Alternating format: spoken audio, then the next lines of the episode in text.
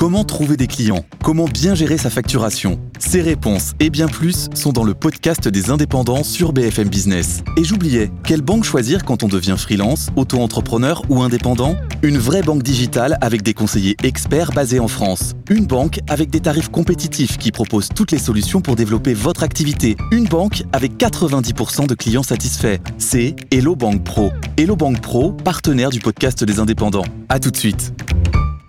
Euh, les Parisiens ont approuvé, Mathieu, hier à un peu plus de 54%, donc la proposition de la maire de Paris de tripler les tarifs de stationnement pour les voitures les plus imposantes dans la capitale. C'est vrai qu'on ne parle pas seulement des, des, des FSUV, mais, mais d'autres voitures plus importantes.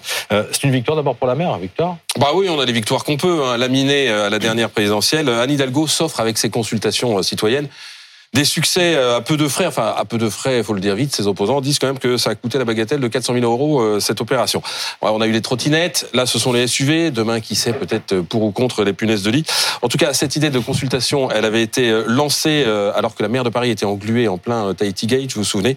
Donc voilà de quoi lui redonner le sourire. Quelle belle soirée, se félicitait-on hier à l'hôtel de ville. La maire de Paris, mais vous voyez même une victoire de la démocratie, vous reprenez le pouvoir sur vos vies.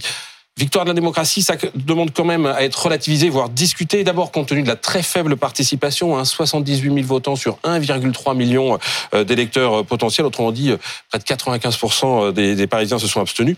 Ensuite, parce que la présentation du vote, des bulletins de vote, la communication, ça a été pour ou contre les SUV, alors que c'est pas ce qui était écrit sur sur les bulletins de vote. C'était c'était un peu biaisé. Enfin, parce que la démocratie locale, c'est une très bonne chose évidemment, mais ça pourrait s'appliquer à tous les sujets.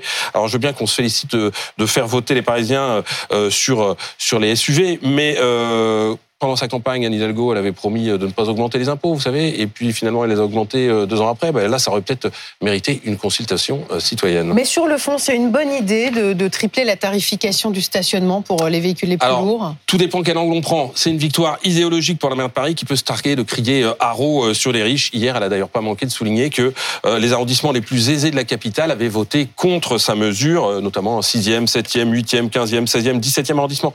Mais disons-le tout de suite, cette mesure euh, qui frappe au porte-monnaie, eh ben, elle ne pose problème qu'à des gens qui ont des problèmes de porte-monnaie, justement. Donc, euh, les très riches pourront toujours continuer à payer, puisque euh, passer à 18 bah euros ou 12 euros de l'heure, ça ne leur posera pas de problème, ils nous en auront les moyens. C'est une victoire économique, en tout cas pour la capitale, hein, parce que ça devrait rapporter 35 millions d'euros supplémentaires de recettes de stationnement. C'est quand même 10% de plus.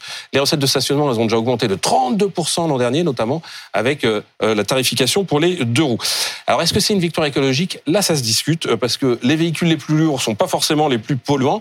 Euh, certains bénéficient d'ailleurs d'une vignette critère 1. Euh, il y a des véhicules hybrides qui sont concernés.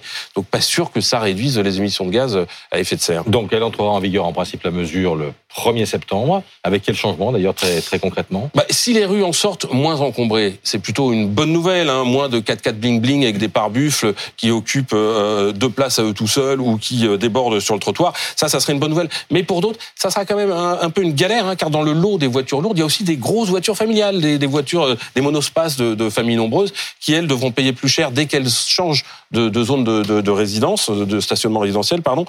Et puis surtout, euh, est-ce qu'il y a des alternatives suffisantes aujourd'hui à Paris pour se passer euh, de, véhicules, puisqu'en gros tout ça, ça s'inscrit dans la chasse à la voiture Eh ben, c'est pas encore tout à fait le cas. Les Vélib, il y en a encore beaucoup qui sont cassés. Les bus, on les attend quand même beaucoup. Les métros, on rappelle qu'ils fonctionnent pas la nuit et qui sont souvent bondés.